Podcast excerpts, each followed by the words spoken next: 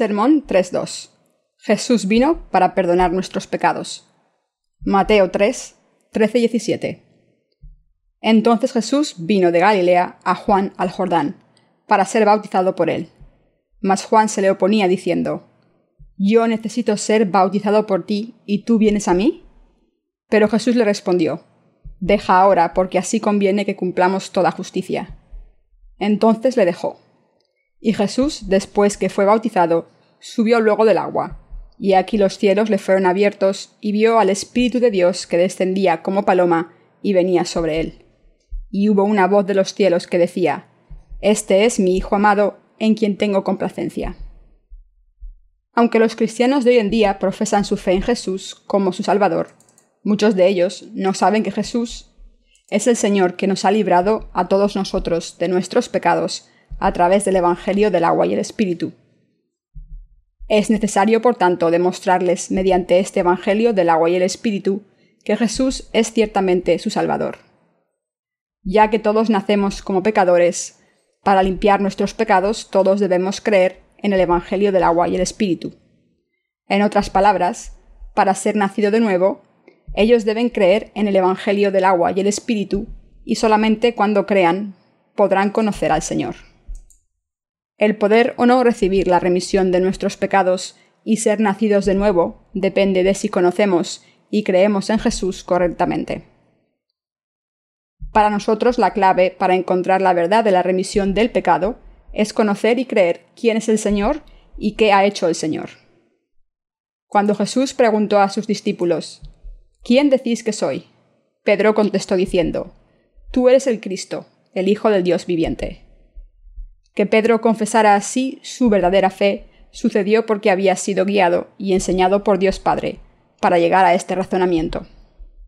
Ahora nosotros también debemos alcanzar el correcto conocimiento del Evangelio del agua y el Espíritu, y como Pedro debemos ser capaces de hacer la verdadera confesión de fe a nuestro Señor. Lo que todos debemos entender es la necesidad de reconocer y creer que el bautismo y el derramamiento de sangre en la cruz de Jesús fueron exactamente el sacrificio que nuestro Señor hizo para cargar con nuestros pecados y ser condenado por ellos. Si creemos esto, podemos ser completamente liberados de todos nuestros pecados. La palabra de Dios está dividida en dos partes, el Antiguo y el Nuevo Testamento. El Nuevo Testamento es el cumplimiento de las profecías prometidas en el Antiguo Testamento, y también es el testimonio de anunciación profética del nuevo mundo por venir, que el Señor ha prometido a sus discípulos. El Antiguo Testamento es también la verdadera palabra de Dios, que recoge la profecía de la salvación de la humanidad, que dice que el Hijo de Dios vendría a la tierra, y tal y como se hacía la imposición de manos en el sacrificio de expiación del Antiguo Testamento, y al derramar su sangre, Él tomaría todos los pecados del mundo sobre sí mismo de una vez al ser bautizado por Juan, derramar su sangre en la cruz, y de ese modo salvar a todos los pecadores del mundo de sus pecados. A través del sacrificio de la redención manifestado en el tabernáculo, nuestro Señor nos ha revelado que Él es el Salvador que cumpliría esta promesa, y que de hecho Él ya la ha cumplido. Dicho de otra manera, el Antiguo Testamento entero es llevado a cabo exactamente a través del Nuevo Testamento, por nuestro Señor Jesucristo.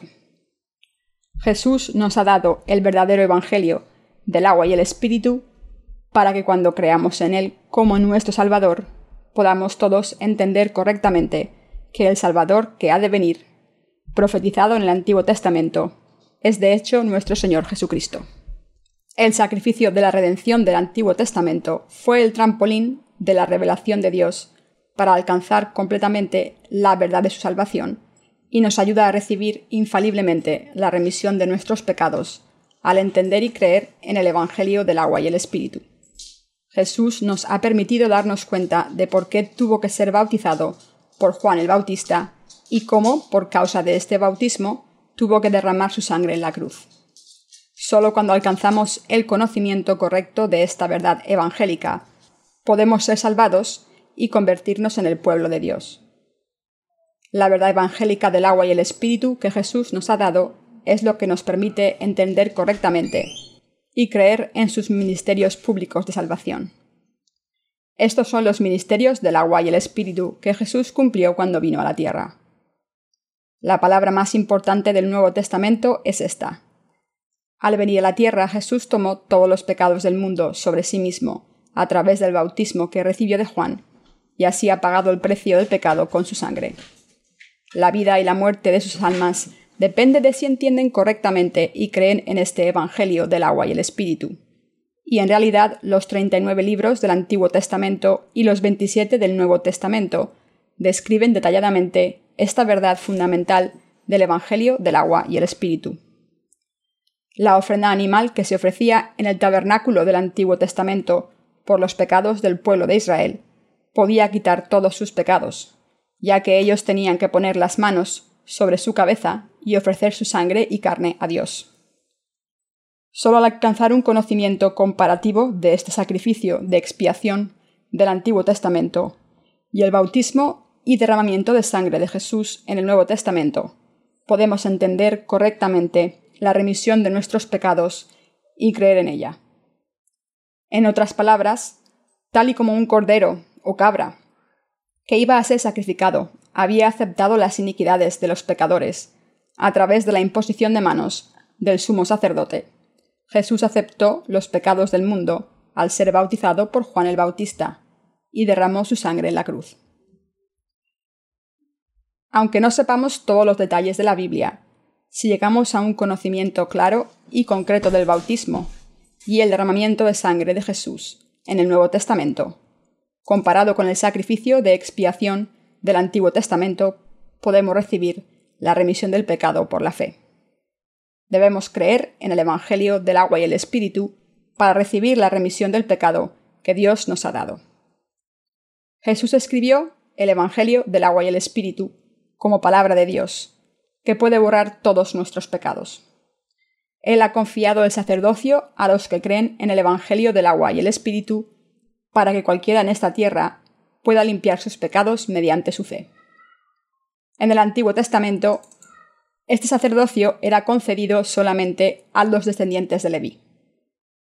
Eran estos descendientes de Leví a quienes se les concedía las tareas de intercesores que borraban los pecados de los israelitas y cumplían el amor justo de Dios. Así nosotros, los que creemos en el Evangelio del agua y el Espíritu, debemos entender el sacrificio de expiación del Antiguo Testamento y de este modo llegar a un conocimiento más profundo del bautismo de Jesús y su crucifixión, para cumplir este sacerdocio correctamente ante Dios en esta era del Nuevo Testamento. Hace ahora 2004 años que Jesucristo nació en este mundo.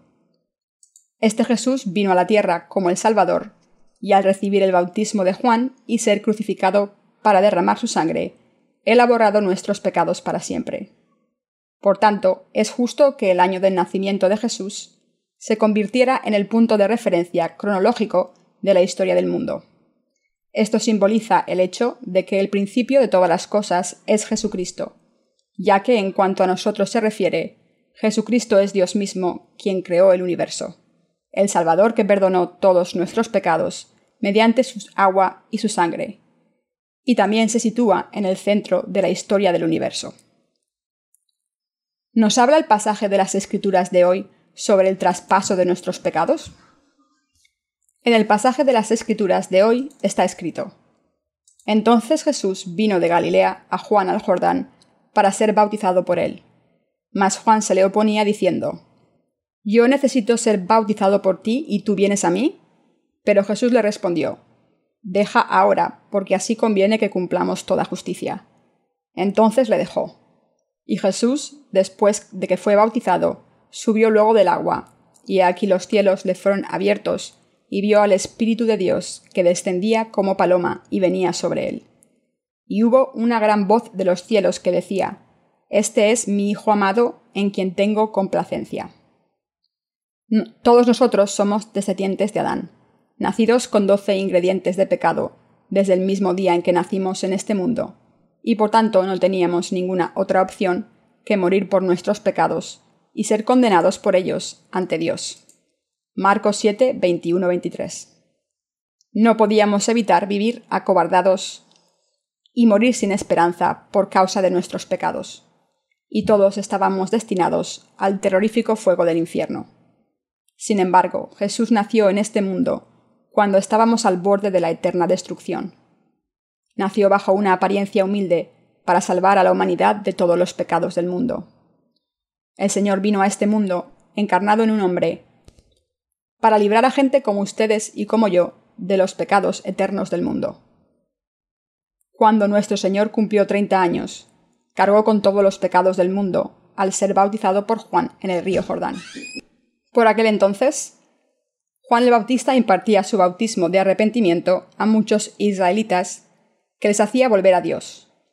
Pero el bautismo que Juan el Bautista le dio a Jesús fue para cumplir con toda justicia de Dios. Fue un bautismo para pasar todos los pecados de este mundo al cuerpo de Jesucristo, el Cordero de Dios. Juan el Bautista era el representante de toda la humanidad, Mateo 11:11, y él fue el último profeta del Antiguo Testamento, el representante bíblico legítimo que nació de entre la casa del sumo sacerdote y así realizó su ministerio como el último sacerdote de la era del Antiguo Testamento. Lucas 1, 1, Por tanto, todos nosotros debemos entender el ministerio de Juan el Bautista sin falta, antes de intentar entender el ministerio de Jesús. La verdad es que Jesús aceptó todos los pecados del mundo a través de su bautismo recibido de Juan. Debemos entender esta verdad y creer en ella. Solo cuando alcanzamos un conocimiento en profundidad del ministerio de Juan el Bautista podemos entenderlo en conexión con el ministerio de Jesús y conocer a fondo la totalidad de la verdad de la remisión del pecado, de la verdadera expiación. El Antiguo y Nuevo Testamento hacen profundas profecías y detalladas descripciones del ministerio de Juan el Bautista. Mateo 11:11 describe a Juan el Bautista así. De cierto os digo, entre los que nacen de mujer no se ha levantado otro mayor que Juan el Bautista, pero el más pequeño en el reino de los cielos mayor es que él. En los capítulos 3 y 4 del libro de Malaquías, en el Antiguo Testamento, fue profetizado que Dios mandaría a Elías. Malaquías 4:5 dice, He aquí, yo os envío el profeta Elías antes que venga el día de Jehová, grande y terrible. Seguido del versículo 6, Él hará volver el corazón de los padres hacia los hijos y el corazón de los hijos hacia los padres, no sea que yo venga y hiera la tierra con maldición. La Biblia nos enseña que Elías, sobre quien se profetizó en el libro de Malaquías en el Antiguo Testamento, era nada más ni nada menos que Juan el Bautista, que pasó los pecados de la humanidad, los pecados del mundo, a Jesús a través de su bautismo. En el Nuevo Testamento Jesús mismo dijo de Juan el Bautista que entre los que nacen de mujer no se ha levantado otro mayor que Juan el Bautista. Y él es Elías que ha de venir. Mateo 1, 11, 12. ¿Cuál es entonces el papel que Juan el Bautista desempeñó cuando vino a este mundo? Como representante de la humanidad, Juan el Bautista fue el que pasó los pecados del mundo a Jesús al bautizarle. Él fue quien cumplió el ministerio que volvió los corazones de los pecadores hacia Dios, así como el que bautizó a Jesús para pasarle los pecados del mundo. Al haber nacido de la casa de Aarón, el sumo sacerdote, por la providencia de Dios, Juan el Bautista estaba cualificado para llevar a cabo las tareas del sumo sacerdote. Lucas 1, 1.10. Por tanto, Juan el Bautista fue el que cumplió su tarea sacerdotal de pasar los pecados de todos a Jesús a través de su bautismo. Juan tuvo que venir al mundo para pasar los pecados del mundo a Jesús mediante su bautismo. Y Juan el Bautista fue quien reprendió a la gente que se había separado de Dios y testificó que Jesucristo es el Hijo de Dios, el Cordero de la expiación que perdonaría los pecados del mundo con su bautismo y el derramamiento de su sangre. Jesús cumplió la profecía sobre la imposición de manos sobre la cabeza del sacrificio expiatorio, escrita en el libro de Levítico. Levítico 1, 3, 5. Al ir a Juan el Bautista como el sacrificio expiatorio, que haría desaparecer los pecados del mundo, y al ser bautizado por él. Por eso Juan el Bautista tuvo que bautizar a Jesús y pasarle los pecados del mundo, y de ese modo cumplir la justicia de Dios, la voluntad del Padre. Jesús era el Cordero de Dios que aceptó los pecados de todo el mundo, al ser bautizado por el hombre más grande nacido de mujer. En otras palabras, Jesús fue bautizado por Juan el Bautista, porque él quiso aceptar los pecados de este mundo de una vez por todas. Cuando Jesús estaba impartiendo el bautismo de arrepentimiento al pueblo de Israel, Jesús vino a él y le dijo, Déjame hacer ahora, pues conviene que cumplamos toda justicia. Mateo 3:15. Para cargar con todos los pecados del mundo, Jesús tuvo que recibir el bautismo a manos de Juan el Bautista, ya que fue a través del bautismo que tomó todos los pecados del mundo sobre sí mismo. Al cargar así con todos los pecados del mundo, a través de su bautismo recibido de Juan el Bautista, y al ser crucificado para derramar su sangre y levantarse de entre los muertos al tercer día, Jesús se ha convertido en el Salvador eterno. Entonces Jesús fue bautizado porque era conveniente para él cumplir la voluntad de Dios Padre. Mateo 3:15. Y fue por la voluntad de Dios Padre que Juan el Bautista le bautizó. En otras palabras, Jesús recibió la imposición de manos espiritual y derramó su sangre como el sacrificio expiatorio del Antiguo Testamento. En Levítico 16 podemos ver que dos cabras expiatorias aceptaban los pecados anuales del pueblo de Israel a través de la imposición de manos por el sumo sacerdote. Del mismo modo, Jesús aceptó todos los pecados del mundo de una vez por todas a través del bautismo que recibió de Juan el Bautista y derramó su preciosa sangre en la cruz. Jesús es, por tanto, el Salvador de la humanidad que tomó sus pecados sobre la cabeza al ser bautizado. Jesús es el Hijo unigénito de Dios Padre y el sumo sacerdote celestial del reino de Dios. Así para que Juan el Bautista, el representante de la humanidad, pudiera cumplir su sacerdocio como sumo sacerdote terrenal, tuvo que conocer a Jesús, el sumo sacerdote del reino de los cielos, y cumplir toda la justicia de Dios Padre. A través del bautismo de Jesús, el amor justo de Dios se hizo realidad. ¿Quién entonces es más grande, Jesús o Juan? Por supuesto, Jesús, el sumo sacerdote celestial, es más grande que Juan el Bautista. Jesús es más exaltado que ningún otro, puesto que Él es Dios mismo, que creó el universo entero y que es además el Hijo de Dios que vino al mundo para salvar a la humanidad de los pecados del mundo. Jesús vino al mundo y fue bautizado por Juan el Bautista, para salvar a la humanidad de los pecados del mundo. Jesús no es ninguna mera criatura como nosotros. En el bautismo que Jesús recibió de Juan está presente la obra especial de Dios. Cuando Jesús fue a Juan el Bautista para ser bautizado, Juan le dijo a Jesús, ¿Soy yo quien debe ser por ti bautizado, y tú vienes a mí? Como podemos ver, al principio Juan se negó a pasar todos los pecados a Jesús, bautizándole, pero al final no pudo resistirse, puesto que Jesús mismo quería ser bautizado por él, y de este modo cargar con todos los pecados del mundo. Entonces Jesús ordenó a Juan que le bautizara, diciendo, Deja ahora porque así conviene que cumplamos toda justicia. Mateo 3:15. Antes de que Jesús fuera bautizado por Juan el Bautista, tanto los gentiles como los judíos tenían pecados en sus corazones, y por tanto no podían evitar ser condenados y destruidos por sus pecados. Sabemos muy bien que todos somos seres frágiles que no pueden evitar ser destruidos por pecar contra Dios en este mundo. Por eso Jesús tomó todos los pecados del mundo al ser bautizado por Juan. Nuestro Señor tuvo que cumplir esta obra a través de Juan el Bautista. Para que Jesús pudiera tomar todos los pecados de esta gente sobre sí mismo, él tuvo que recibir de Juan el Bautista el bautismo que pudiera cumplir toda la justicia de Dios. Deja ahora, porque así conviene que cumplamos toda justicia. Mateo 3:15. Aquí toda justicia es pasan dikaiosunen en griego. Esta palabra, dikaiosune, quiere decir el estado más justo o justicia. Como en el sacrificio expiatorio del Antiguo Testamento, que había perdonado todos los pecados de los israelitas al cargar con todos ellos. En el Nuevo Testamento Jesús borró todos los pecados de la humanidad entera, al venir a la tierra y cargar con todos los pecados al ser bautizado por Juan. Básicamente Jesús vino a este mundo como el Cordero de Dios, y convirtiéndose así en el sacrificio expiatorio por nuestros pecados, nos ha librado de los pecados de este mundo.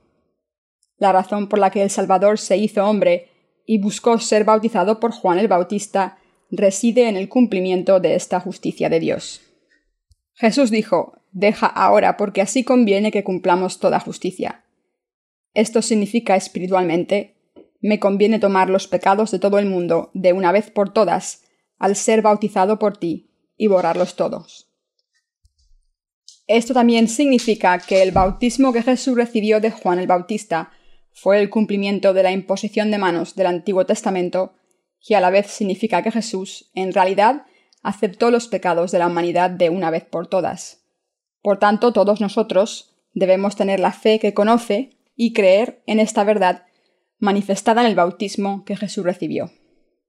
Debemos conocer el resultado del bautismo que Jesús recibió de Juan el Bautista y su derramamiento de sangre en la cruz, y debemos entender y creer esto correctamente. La Iglesia presbiteriana da una versión resumida del bautismo, en que sus seguidores son bautizados, no por inmersión completa en el agua, sino rociando con agua en el nombre del Padre, del Hijo y del Espíritu Santo. En las Sagradas Escrituras, este tipo de bautismo se da en las religiones con escasez de agua, como por ejemplo en las zonas desérticas. Así fue como, por ejemplo, Felipe bautizó al eunuco etíope. Pero cuando Jesús fue bautizado por Juan, el agua del río Jordán le llegaba a la cintura. En el bautismo que Jesús recibió de Juan, éste puso sus dos manos sobre la cabeza de Jesús, sumergiéndolo en el agua y después sacándolo de nuevo. Este bautismo era el mismo que la imposición de manos del Antiguo Testamento, en que el sumo sacerdote había pasado los pecados de los israelitas al poner sus dos manos sobre la cabeza del sacrificio. El bautismo que Jesús recibió de Juan fue el bautismo a través del cual aceptó los pecados del mundo para cargar con todos ellos. ¿Qué significa el hecho de que Juan el Bautista pusiera sus dos manos sobre Jesús para bautizarlo? En el Antiguo Testamento, el ritual de la imposición de manos se realizaba en los siguientes casos. 1. Para pasar los pecados de uno mismo al sacrificio expiatorio. Levítico 1, 1.10, 4, 1.25. 2. Para consagrar a los siervos de Dios. Números 8.10, 27.18. Y 3.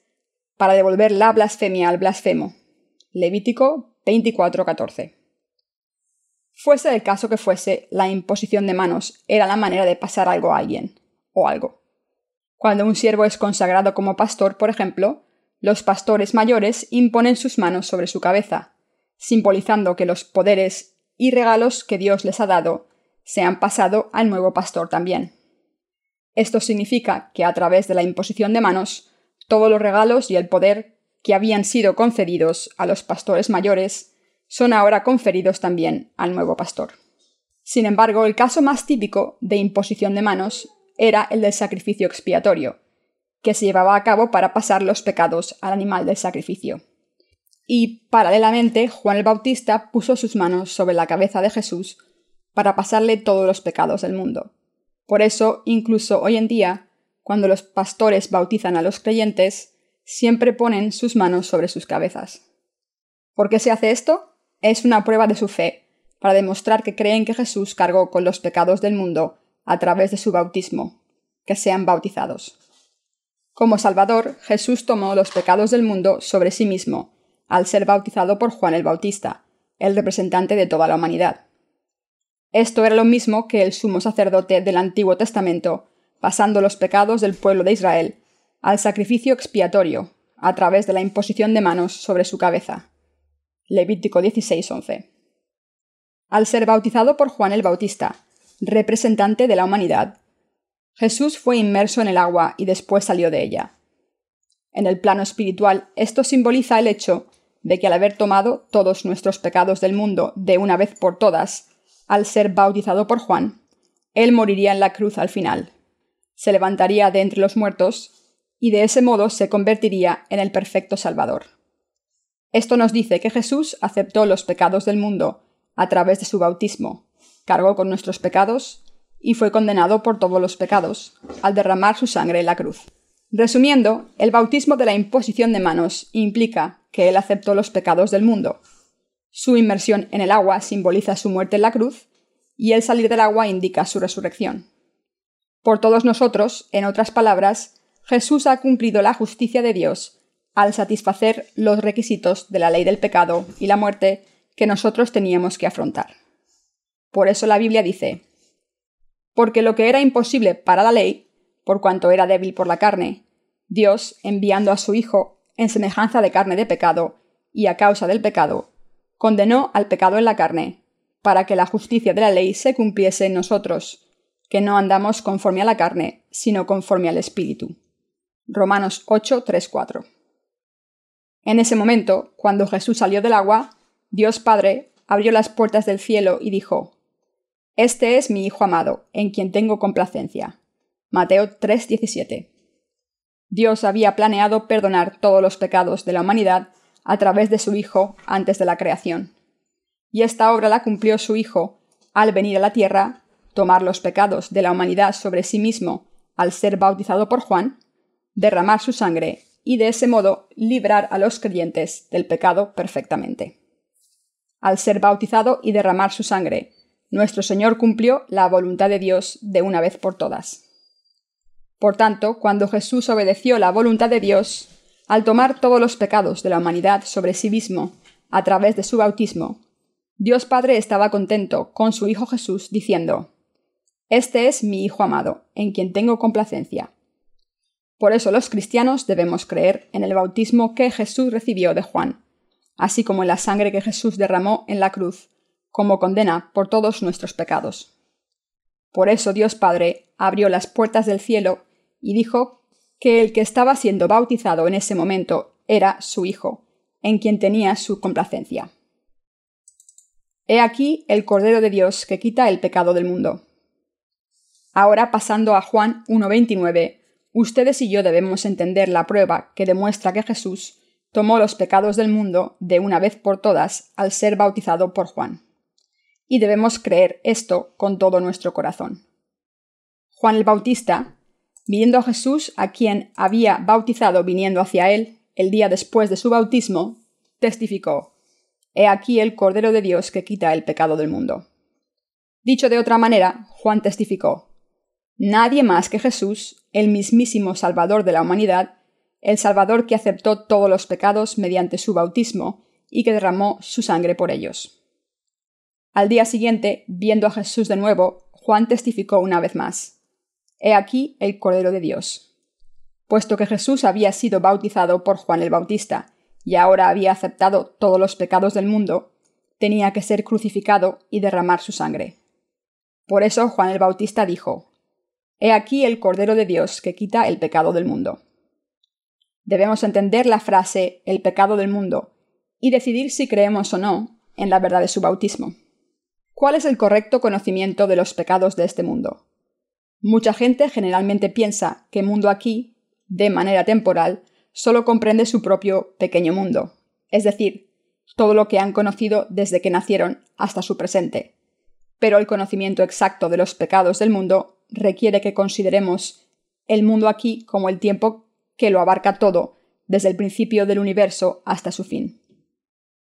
Me contaron una vez que existe una clase de mosca que vive como mucho un día. Para tales insectos vivir 12 horas significa vivir media vida. Si vivieran un poco más, se encontrarían en su ocaso, y si vivieran hasta 24 horas, habrían vivido su vida entera. Entonces, naturalmente, el concepto del mañana no tiene sentido para ellos. Del mismo modo, puesto que solo vivimos entre 70 y 80 años, no tenemos un conocimiento exacto de conceptos como eternidad o infinidad. Sin embargo, nuestro Señor, el Dios Todopoderoso, nos dice, El mundo es el tiempo, desde el principio del universo hasta el día en que termine. En otras palabras, nuestro concepto del tiempo es definitivamente diferente al concepto temporal del mundo, del que Dios nos está hablando aquí. El tiempo del mundo del que nuestro Señor nos está hablando es mucho más extenso que nuestra concepción. Nuestra fe debe basarse en la palabra de Dios, es decir, debemos creer en el Evangelio del agua y el Espíritu, escrito en la palabra de Dios. Por tanto, si consideramos lo que Juan dijo, el Cordero de Dios que quita el pecado del mundo, o lo que nuestro Señor mismo dijo, pues conviene que cumplamos toda justicia, debemos entender que Jesús tomó los pecados de todos los hombres a través de su bautismo y los llevó a la cruz. Nosotros debemos creer esto de corazón. ¿Cuándo cargó Jesús con los pecados de este mundo? Jesús tomó los pecados del mundo sobre sí mismo de una vez por todas cuando aceptó todos los pecados al ser bautizado en el río Jordán por Juan. En el original griego aparece la palabra utosgar, que significa solo de esta manera o no hay otra manera aparte de esta. Esto demuestra que Jesús tomó irreversiblemente los pecados del mundo sobre sí mismo a través del bautismo que recibió de Juan. En otras palabras, Jesús pudo redimir los pecados del mundo sin falta, solo cuando fue bautizado por Juan. Debemos entonces comprender invariablemente el bautismo de Jesús y su derramamiento de sangre como la remisión de nuestros pecados, y creerlo así. Con este método de pasar los pecados del mundo a Jesús, al imponer Juan el Bautista sus manos sobre su cabeza, él tomó los pecados del mundo sobre sí mismo de una vez, derramó su sangre, y de ese modo completó nuestra expiación hasta la perfección. Este era el fin del bautismo de Jesús. Entendemos que en el Antiguo Testamento la imposición de manos en el sacrificio expiatorio y su derramamiento de sangre significaba la expiación de los israelitas. Igualmente debemos creer que a través de su bautismo Jesús borró los pecados de todos los hombres al aceptar los pecados del mundo, y que hemos sido santificados de una vez por todas a través del sacrificio del cuerpo de Cristo. Hebreos 10:10. La palabra bautismo, baptisma en griego, significa ser sumergido. Por tanto, bautizar significa literalmente sumergir debajo del agua. Para ser precisos, significa 1. Limpiar mojando o sumergiendo. Lavar, limpiar con agua, lavarse o bañar. 2. Abrumar. 3. Enterrar. 4. Pasar. Aquí reside la razón por la que ustedes deben entender el Evangelio del agua y el Espíritu correctamente y creer en él. En primer lugar, todos sus pecados fueron pasados a Jesús a través del bautismo que recibió de Juan. Puesto que Jesús aceptó todos los pecados del mundo a través de su bautismo, todos aquellos que creen en esto están ahora sin pecado. Ya que Jesús, al ser bautizado, ha borrado todos los pecados del mundo, ya no puede haber más pecado. Jesús era el Cordero de Dios que quitó el pecado del mundo. Estos pecados del mundo incluyen todos los pecados que hayan cometido y los que cometerán, desde los que cometieron en su infancia hasta su edad adulta, y los que cometerán hasta el día en que mueran. Al ser bautizado por Juan, Jesús cumplió toda justicia, cargando con estos pecados y llevándolos a la cruz. En segundo lugar, el significado de lavar denota que al pasar los pecados del mundo a Jesús con su bautismo, todos esos pecados fueron borrados. En tercer lugar, el significado de entierra implica que cuando los pecados del mundo estaban en nosotros, teníamos que cumplir la condena del pecado y ser echados al fuego del infierno. Pero cuando nuestros pecados habían sido pasados a Jesús, a través de nuestra fe en su bautismo, Jesús tuvo que morir por ellos en nuestro lugar. Por eso Jesús fue bautizado en lugar nuestro. Fue crucificado y sangró hasta morir en lugar nuestro. Fue enterrado en lugar nuestro y resucitó de entre los muertos. Al ser así bautizado, crucificado y enterrado, al levantarse de entre los muertos, al estar sentado a la derecha de Dios Padre, y al permitir que todos los pecadores lleguen a conocer el Evangelio del agua y el Espíritu. Jesús ha hecho posible que todo el que cree en esto reciba la remisión de sus pecados simplemente por fe.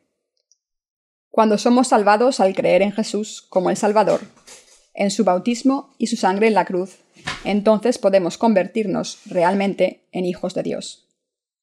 Para nosotros esto significa que nuestros pecados fueron pasados a Jesús. Puesto que Jesús fue bautizado por Juan y derramó su sangre en la cruz, nuestros pecados ya no están en nosotros. Todos nuestros pecados, desde los cometidos en nuestra infancia hasta los cometidos en la edad adulta y hasta el día en que muramos, fueron pasados en su totalidad al cuerpo de Jesús y ya han sido condenados. Debido a que todos nuestros pecados fueron pasados a Jesús, Él derramó su sangre en la cruz en lugar nuestro, murió y se levantó de entre los muertos, y nos ha dado así una vida nueva. Entonces, si creemos en Jesús, como el Salvador, todos podemos estar sin pecado. Aquellos de ustedes que a partir de ahora conozcan el Evangelio del agua y el Espíritu, lo entiendan y crean en él de todo corazón, serán justos. Ya no son pecadores. Ahora son justos. Al creer en el Evangelio del agua y el Espíritu, pueden hacerse justos. No podemos alcanzar nuestra salvación mediante nuestros propios esfuerzos, ya que continuaríamos siendo insuficientes y pecando. Pero el Señor ha borrado todos nuestros pecados a través del bautismo que recibió de Juan y la sangre que derramó en la cruz.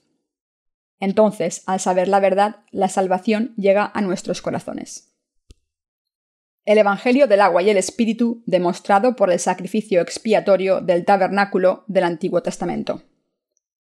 En primer lugar, permítanme describir la disposición física del tabernáculo del Antiguo Testamento. El tabernáculo en sí era una estructura relativamente pequeña, pero estaba rodeado por un patio exterior cercado por pilares y velos de lino tejido. Había una puerta en este patio, y pasando la puerta, al acercarse al tabernáculo, se encontraba el altar para los holocaustos y la pila de bronce situada después del altar. El tabernáculo en sí mismo estaba dividido en dos partes, el lugar santo y el santísimo. Las puertas de esta casa de Dios, una para el lugar santo y otra para el santísimo, así como la puerta del patio. Estaban todas tejidas de hilo azul, púrpura y escarlata y lino fino. ¿Por qué hizo Dios todas las puertas del tabernáculo tejidas con estos hilos azul, púrpura y escarlata y lino fino? Para predecir, a través de ellos, cómo vendría Jesús a esta tierra, tomando todos los pecados del mundo sobre sí mismo de una vez por todas, mediante el bautismo que recibiría de Juan, su crucifixión y su derramamiento de sangre. Al ser bautizado por Juan el Bautista y ser crucificado por los pecados del mundo, Jesús tomó su propio cuerpo como un sacrificio expiatorio para nosotros. Al creer en Jesús como el Salvador, y al creer en la palabra que nos dice que Jesús, que se convirtió en el hilo azul, púrpura y escarlata, tomó todos los pecados del mundo sobre sí mismo al ser bautizado, podemos de una vez ser liberados de todos nuestros pecados por la fe. Jesús utilizó este hilo azul, púrpura y escarlata, y lino fino tejido, para la puerta del tabernáculo, para decirnos que Él es el Rey de Reyes, y que nos ha salvado de nuestros pecados al ser bautizado y crucificado. El hilo azul, púrpura y escarlata y el lino fino tejido son nada más y nada menos que el prototipo de la salvación que nos dice que el Señor nos ha salvado perfectamente. Primera de Pedro 3:21. Por eso si abriéramos la puerta del patio del tabernáculo y entrásemos, veríamos la pila de bronce detrás del altar de los holocaustos. El altar de los holocaustos enseña la ley de la justicia de Dios, anterior a su ley de la salvación, porque está señalado que los hombres mueran una vez y después de esto el juicio mediante el altar de los holocaustos, en otras palabras, Dios nos mostró de autemano que seríamos condenados por nuestros pecados. Si realmente creemos en Jesús como el Salvador, debemos darnos cuenta que en el Antiguo Testamento, para que los israelitas fueran salvados de sus pecados y de la condena de ellos, tenían que pasar sus pecados al sacrificio expiatorio y sacrificarlo ante el altar. De igual modo, Jesús tomó los pecados del mundo sobre sí mismo de una vez por todas, al ser bautizado por Juan, y así pudo ser crucificado y derramar su sangre por nosotros.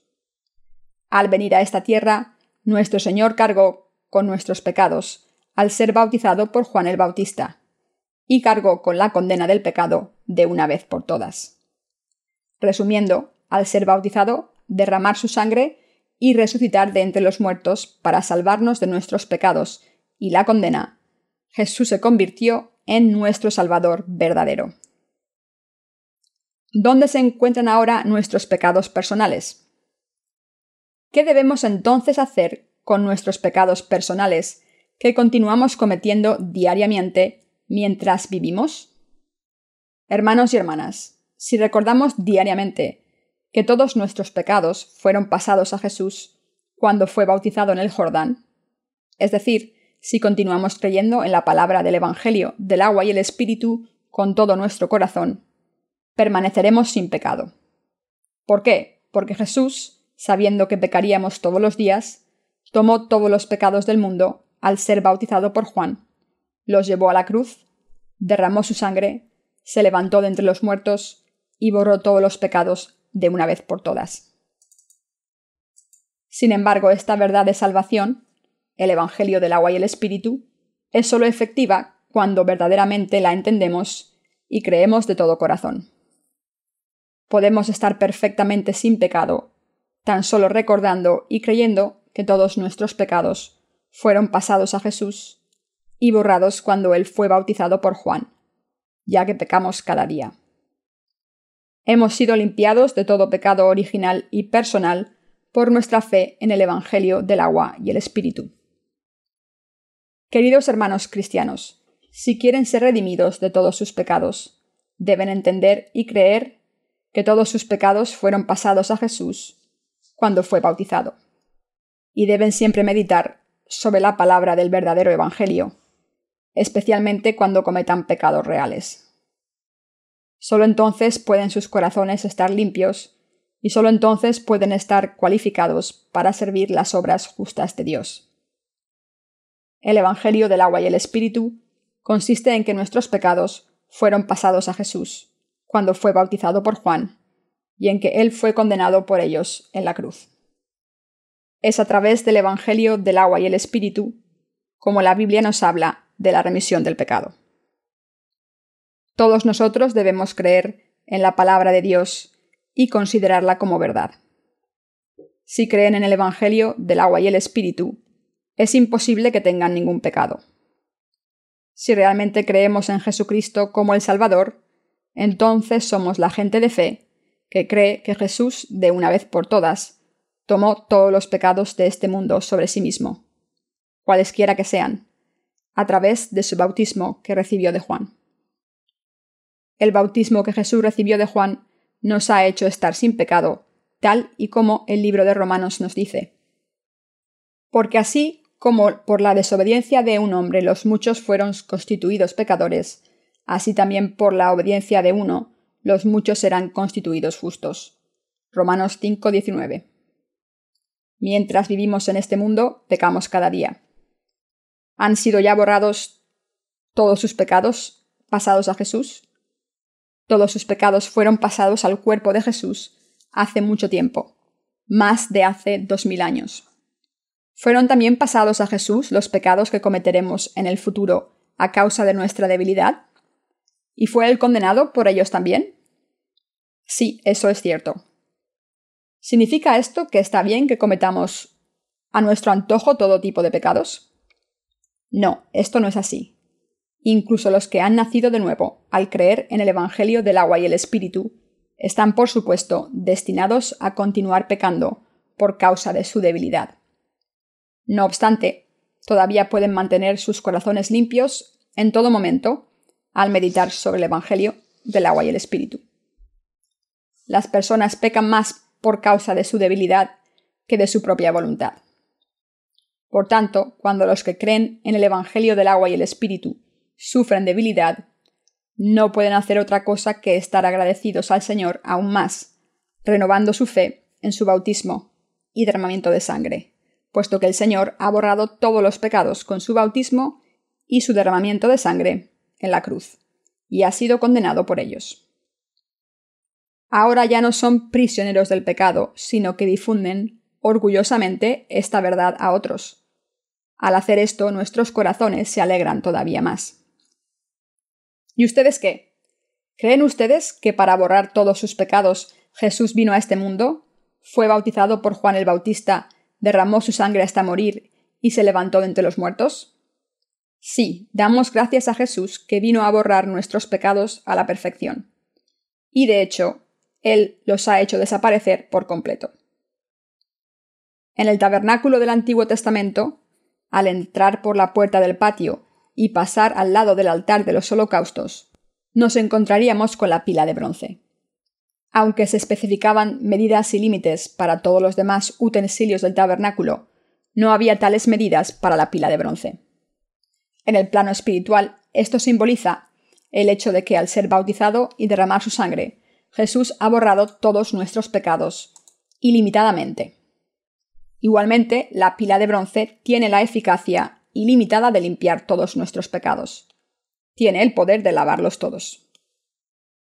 Esta pila estaba hecha de bronce, implicando que todos nuestros pecados debían ser condenados. Pero contenía el agua donde los sacerdotes se lavaban las manos y los pies. Esto nos dice que el Señor ha lavado completamente los pecados del mundo al ser bautizado. Cuando los sacerdotes del Antiguo Testamento ofrecían sacrificios ante el altar de los holocaustos. Se manchaban con todo tipo de suciedad, desde sangre animal hasta heces, al matar los sacrificios de expiación después de haber puesto las manos sobre ellos. Era el agua de la pila la que utilizaban para limpiarse esa suciedad. De este modo, esta pila de bronce insinúa el bautismo de Jesús que ha lavado los pecados sucios. Todos los pecados personales que cometemos en este mundo han sido borrados a través del bautismo de Jesús. Esto es lo que la pila de bronce revela. Al creer en esta verdad, podemos ser redimidos de todos nuestros pecados y vivir por siempre con la conciencia tranquila. ¿Cuántas veces fue Jesús bautizado por Juan el Bautista para aceptar los pecados de este mundo? Él fue bautizado una sola vez, al recibir el bautismo de Juan el Bautista una sola vez, Jesús ha lavado para siempre todos los pecados de este mundo perfectamente. ¿Por qué fue bautizado una sola vez? Porque Jesús es el Hijo eterno de Dios, que tenía el poder de aceptar todos los pecados del mundo, desde su principio hasta el fin, de una vez por todas, a través de su bautismo. Como Jesús dijo, Yo soy el Alfa y el Omega. Él es Dios, el Ser eterno. Puesto que Jesús es el Hijo del Dios viviente, Él pudo cumplir su eterna salvación de una vez por todas. Él vino al mundo una vez, cargó con los pecados del mundo de una vez al ser bautizado por Juan el Bautista una vez, fue crucificado y derramó su sangre una vez, y así limpió todos nuestros pecados de una vez. Debemos conocer la verdad del Evangelio del agua y el Espíritu y creer en Jesús como el Salvador. Fue al ser bautizado una vez como Jesús limpió los pecados del mundo. Sus pecados fueron pasados a Jesús de una vez por todas cuando él fue bautizado. Al ser así bautizado una sola vez, Jesús cumplió la justicia de Dios, que borra todos los pecados del mundo. Deben aceptar que todos sus pecados fueron pasados a Jesús a través de su bautismo. Y ustedes deben creer esto. No tienen nada que perder por creer esto. Es a través de nuestra fe en el Evangelio del agua y el Espíritu que podemos recibir la remisión eterna de nuestros pecados. Si se encuentran a ustedes mismos pidiendo perdón por sus pecados cada día, entonces deberían saber que no han nacido de nuevo todavía. Y ustedes deben entender la verdad del Evangelio del agua y el Espíritu y deben creer en Jesús como su verdadero Salvador otra vez. Los pastores de todo el mundo que han malinterpretado el bautismo de Jesús deben volver a creer en él de nuevo. Muchos pastores no tienen el conocimiento adecuado del Evangelio del agua y el Espíritu que ha limpiado sus pecados. ¿Cómo entonces creen que es posible que ellos ayuden a otros a recibir la remisión del pecado cuando ellos mismos no la han recibido? Si por casualidad han estado fingiendo ser santos mediante sus obras y su apariencia carnal, aunque sus corazones estén llenos de pecado. Entonces son meros religiosos hipócritas e hijos de la destrucción. la gente no podría recibir la remisión del pecado con su ayuda. Sin embargo, sus almas pueden ser liberadas de todos sus pecados cuando puedan discernir la verdad de la salvación de las falsas religiones del mundo, con la fe que conoce y cree en el Evangelio del agua y el Espíritu. Solo cuando entiendan correctamente el Evangelio del agua y el Espíritu, la palabra de vida de Dios, y crean en él correctamente en sus corazones, sus pecados podrán ser borrados. Aunque mucha gente permanece inconsciente al hecho de que los pecados del mundo fueran pasados a Jesús cuando fue bautizado por Juan. Por tanto, ustedes mismos deben primero aceptar humildemente el Evangelio del agua y el Espíritu. Jesús dijo, porque así conviene que cumplamos toda justicia. Mateo 3:15. Jesús cumplió la justicia de Dios cuando fue bautizado. A través del bautismo que él recibió, Jesús aceptó todos los pecados del mundo. Con su bautismo todos sus pecados también fueron aceptados por Jesús. ¿No son ustedes la gente de este mundo? Por supuesto que lo son. ¿No están sus pecados incluidos en los pecados del mundo? Por supuesto que lo están. Una vez acepten esto, podrán ser liberados a través de la verdad de que Jesús cargó con todos sus pecados al ser bautizado. Aceptar que son pecadores destinados a ser condenados por sus pecados es el trampolín que lleva a darse cuenta de que su único Salvador es Cristo. ¿Han entrado en Cristo? ¿O están todavía situados fuera de Cristo? Deben saber con claridad dónde se encuentran. Ustedes son la gente de este mundo. ¿Fueron sus pecados pasados a Jesús o no? Sí, lo fueron. ¿Admiten entonces que los cristianos que dicen Señor, todavía soy un pecador, no son los santos nacidos de nuevo? A pesar de creer en Jesús, no entienden que nuestros pecados fueron pasados a Jesús a través de su bautismo, y como resultado confían solo en la sangre en la cruz, y sufren cada día pidiendo a Dios que perdone sus pecados. No obstante, ¿qué nos dijo el apóstol Pablo? Nos dijo, Estad siempre gozosos, orad sin cesar, dad gracias en todo, porque esta es la voluntad de Dios para con vosotros en Cristo Jesús. Primera de Tesalonicenses 5, 16, 18. Entonces, si nos aferramos al Señor lamentándonos, pidiéndole constantemente que perdone nuestros pecados, lo único que estamos haciendo es blasfemar su bautismo y derramamiento de sangre, incluso si profesamos creer en él. Esta clase de fe es únicamente un insulto a Jesús. ¿Creemos todos nosotros en el Evangelio del agua y el Espíritu? Jesús fue bautizado por Juan el Bautista. Todos nuestros pecados fueron pasados a Jesús en ese mismo momento de una vez por todas. Habiendo aceptado los pecados del mundo a través de su bautismo, Jesús derramó su sangre y murió en la cruz. Y se levantó de entre los muertos a los tres días, y ahora está sentado a la derecha del trono de Dios. Es imperativo que primero sepamos si Jesús tomó los pecados del mundo, incluyendo sus pecados, cuando él fue bautizado, o no. Al entender el Evangelio del agua y el Espíritu y creer en él, debemos responder a la salvación de Dios. Debemos responder a lo que Dios hizo por nosotros diciendo, exacto. Cuando la Biblia nos dice que el Señor tomó los pecados del mundo al ser bautizado, debemos abandonar nuestros propios pensamientos y responder a esto creyendo en la palabra tal y como es. Si el Señor no hubiera borrado sus pecados a través de su bautismo, su derramamiento de sangre en la cruz hubiera sido en vano.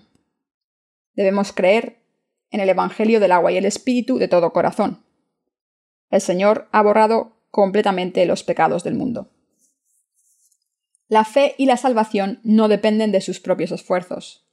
Su salvación depende de si tienen o no la fe que cree en el Evangelio del agua y el Espíritu que Jesús nos ha dado. ¿Reconocen ahora que el Evangelio del agua y el Espíritu es el único Evangelio verdadero? ¿Y quieren admitir ahora esta verdad en sus corazones? entonces deben confesar lo siguiente. Señor, hasta hoy no sabía que tú cargaste con los pecados del mundo, de una vez al ser bautizado. Lo había entendido y creído mal. Pero te doy gracias por hacerme ver ahora que había malinterpretado tu salvación. Ahora que he llegado a entender y conocer la verdad del Evangelio del agua y el Espíritu, creo y te doy gracias por ello. Ustedes también deben entender ahora el Evangelio del agua y el Espíritu, darse cuenta que es por su propio bien y aceptarlo en sus corazones como tal. La fe trata de aceptar la salvación tal y como es en su corazón, y esta es la fe basada en el correcto conocimiento de Jesús, que te permite recibirle en tu corazón. Y creer en esta verdad es la manera de convertirse en hijos de Dios. La propia fe que te remite de todos los pecados. ¿Cuál es su conocimiento del Evangelio del agua y el Espíritu? ¿Y cómo cree en él exactamente? Nuestro Señor dice, y conoceréis la verdad, y la verdad os hará libres. Juan 8:32. Debemos reconocer la verdad del Evangelio del agua y el Espíritu tal y como es. Esta es la fe que cree en Dios. Él nos salvó de los pecados del mundo con su agua y su sangre. Puesto que Él nos ha salvado de los pecados del mundo con el agua y el Espíritu, aquellos que creen esto ante Dios nacerán de nuevo en realidad. ¿Son todavía deudores? Jesús dijo en Juan 3 que quien no naciere del agua y del Espíritu no puede entrar en el reino de los cielos, ni siquiera verlo. Nacer de nuevo del agua y el Espíritu es solamente posible cuando creemos en el bautismo de Jesús su sangre la cruz y la verdad de que Él es el Hijo de Dios y nuestro Salvador. ¿Creen en el Evangelio del agua y el Espíritu? Imaginemos que un hombre ha acumulado medio millón de dólares en deudas. Los intereses solos, los intereses solos ya son demasiado para poder pagarlos. Para la gente trabajadora, esta clase de deuda es imposible de pagar con sus medios. Este hombre no pudo pagar la deuda y entonces fue declarado insolvente y desapareció pero aunque haya huido a otro lugar y trabaje duro para saldar su deuda, ¿será capaz de pagar los intereses sin hablar de la cantidad principal? Su acreedor, mientras tanto, persigue a su fiador para recuperar el dinero, pero el fiador no tiene medios para pagar tampoco. Entonces el acreedor, sin ninguna clase de escrúpulos, persigue a los padres, amenazándoles de distintas maneras para obligarles a pagar. Los padres no pueden soportar esta situación y entonces pagan al acreedor, obteniendo un recibo a cambio.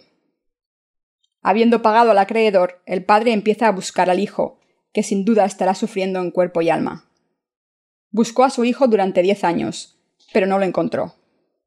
Un día después de pasados doce años, el hijo vuelve finalmente, habiendo ahorrado algún dinero. Lo primero que hace es, ir al padre y decirle He ahorrado cuatrocientos mil dólares, pero todavía me faltan cien mil. ¿Puedes prestarme esta cantidad? Me quedaré contigo y trabajaré duro para devolvértelo. Entonces el padre abrazó a su hijo lleno de lágrimas, diciéndole Ya he pagado tu deuda, no tienes nada de qué preocuparte. ¿Cuánto habrás sufrido todo este tiempo? Mientras el padre le decía al hijo que su sueldo había sido pagado, el padre le enseñó el recibo. El hijo, Está abrumado por la gratitud, pero al mismo tiempo siente que ha sufrido innecesariamente, pensando para sí mismo. Durante doce años he vivido como un esclavo, sin tener ni un momento de paz, cuando en realidad no tenía por qué. He vivido como un esclavo, sin serlo en realidad. Simplemente no lo sabía. Todo mi sufrimiento ha sido en vano. Queridos hermanos cristianos, aquellos que intentan recibir el perdón de sus pecados por su propia cuenta, incluso cuando Jesús ha redimido todos sus pecados a través de su bautismo y cruz, son atormentados por el problema del pecado, como el caso de este hijo. Al ser bautizado, Jesús ha borrado todos nuestros pecados. Él ya ha borrado nuestros pecados al ser bautizado y ha cargado con la condena del pecado al derramar su sangre en la cruz, y así nos ha salvado. ¿Entienden esto ahora? Que eran esclavos de sus pecados, porque no sabían que Jesús borró todos sus pecados cuando fue bautizado. Jesús, en verdad, borró todos sus pecados. Crean esto. No hay más ofrenda por el pecado. Porque la ley, teniendo la sombra de los bienes venideros, no la imagen misma de las cosas, nunca puede, por los mismos sacrificios que se ofrenden continuamente cada año, hacer perfecto a los que se acercan. De otra manera cesarían de ofrecerse, pues los que tributan este culto, limpios una vez, no tendrían ya más conciencia de pecado. Pero en estos sacrificios cada año se hace memoria de los pecados, porque la sangre de los toros y de los machos cabríos no puede quitar los pecados. Por lo cual, entrando en el mundo, dice, Sacrificio y ofrenda no quisiste, mas me preparaste cuerpo. Holocaustos y expiaciones por el pecado no te agradaron. Entonces dije, He aquí que vengo, oh Dios, para hacer tu voluntad. Como en el rollo del libro está escrito de mí, diciendo primero, Sacrificio y ofrenda y holocaustos y expiaciones por el pecado no quisiste, ni te agradaron, las cuales cosas se ofrecen según la ley. Y diciendo luego, He aquí que vengo, oh Dios, para hacer tu voluntad. Quítalo primero, para establecer esto último. En esa voluntad somos santificados mediante la ofrenda del cuerpo de Jesucristo, hecha una vez para siempre. Y ciertamente todo sacerdote está día tras día ministrando y ofreciendo muchas veces los mismos sacrificios, que nunca pueden quitar los pecados. Pero Cristo, habiendo ofrecido una vez para siempre un solo sacrificio por los pecados, se ha sentado a la diestra de Dios, de ahí en adelante esperando, hasta que sus enemigos sean puestos por estrado de sus pies, porque con una sola ofrenda hizo perfectos para siempre a los santificados. Y nos atestigua lo mismo el Espíritu Santo, porque después de haber dicho, Este es el pacto que haré con ellos, después de aquellos días, dice el Señor, pondré mis leyes en sus corazones, y en sus mentes las escribiré. Añade, y nunca más me acordaré de sus pecados y transgresiones, pues donde hay remisión de estos, no hay más ofrenda por el pecado. Este pasaje dice que la ley, la sombra de los bienes venideros. Del mismo modo que el pasar los pecados anuales a través de la imposición de manos en el Antiguo Testamento era cierto, también era cierto que Jesús vino a la tierra y tomó todos nuestros pecados de una vez por todas al ser bautizado por Juan. El Antiguo Testamento es la sombra del Nuevo Testamento. Las sombras solo existen cuando hay objetos reales que las proyectan. De igual modo, la salvación de Dios manifestada en el sacrificio expiatorio del Antiguo Testamento, se cumplió a través del ministerio de Jesucristo. En el Antiguo Testamento, un sinfín de corderos, cabras y palomas fueron sacrificados y ofrecidos a Dios.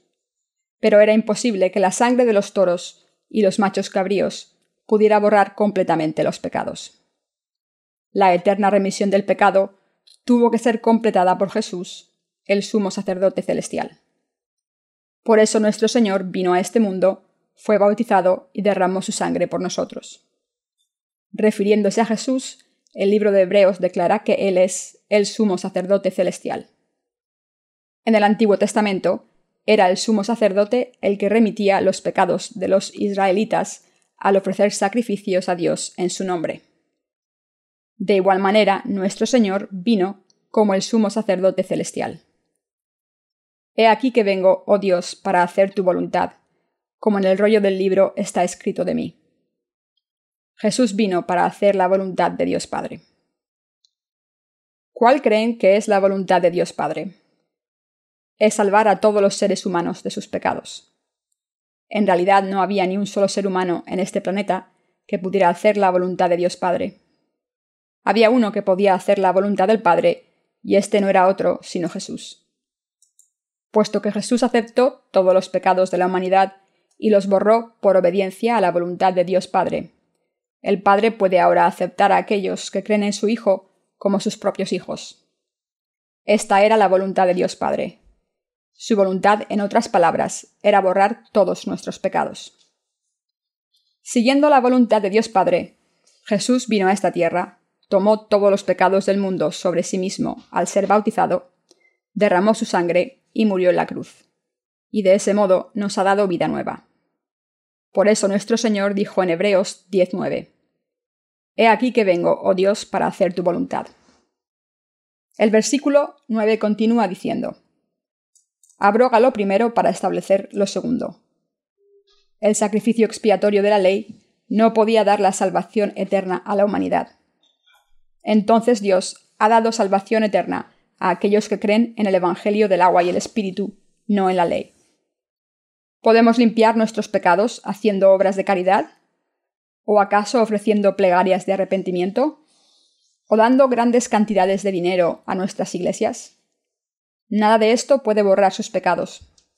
Simplemente no podemos recibir la remisión de nuestros pecados a través de nuestras buenas obras. Por eso nuestro Señor vino a la tierra para ser bautizado y derramar su sangre. Hebreos 10, 10 dice, Quítalo primero para establecer esto último.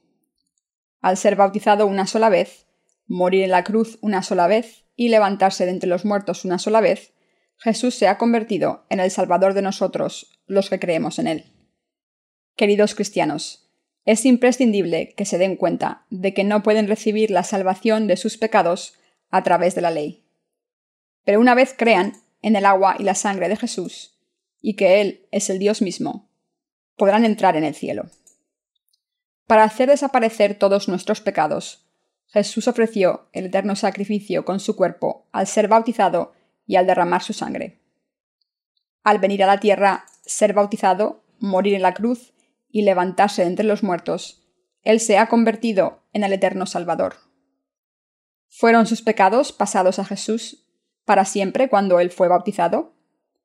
Es por esto que Jesús dijo, todo está acabado, justo antes de morir en la cruz. ¿Ha puesto Dios su ley del Espíritu de la vida en nuestros corazones y ha borrado todos nuestros pecados? ¿Está su fe puesta en el Evangelio del agua y el Espíritu? Al creer en este Evangelio, ¿son ahora justos o son todavía pecadores? Todos ustedes son justos.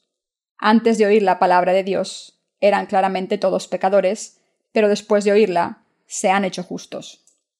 Y se han vestido del nuevo hombre, que incluso renueva en conocimiento. Colosenses 3:10. ¿Cómo podemos entonces ser bautizados en Jesús? Creyendo en el justo ministerio de Jesús de todo corazón, podemos ser bautizados con Él, morir con Él y ser traídos a la vida con Él. Este es el principio básico de la fe que cree de todo corazón. Queridos hermanos cristianos, aceptemos que no hay otro camino para entrar en el cielo que la fe.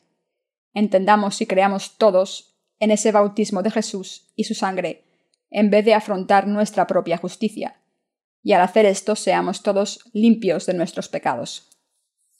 Con mi fe doy infinitas gracias a Dios por el Evangelio del agua y el Espíritu que Él nos ha dado a través de nuestro Señor. Es mi más sincera esperanza y oración que todos y cada uno de ustedes lleguen también a conocer y entender, sin falta, la verdad del Evangelio del agua y el Espíritu revelado en Mateo 3, 13 y 17, y que crean en él con todo su corazón para que todos ustedes se conviertan en el pueblo de Dios. Que todas sus bendiciones estén con ustedes.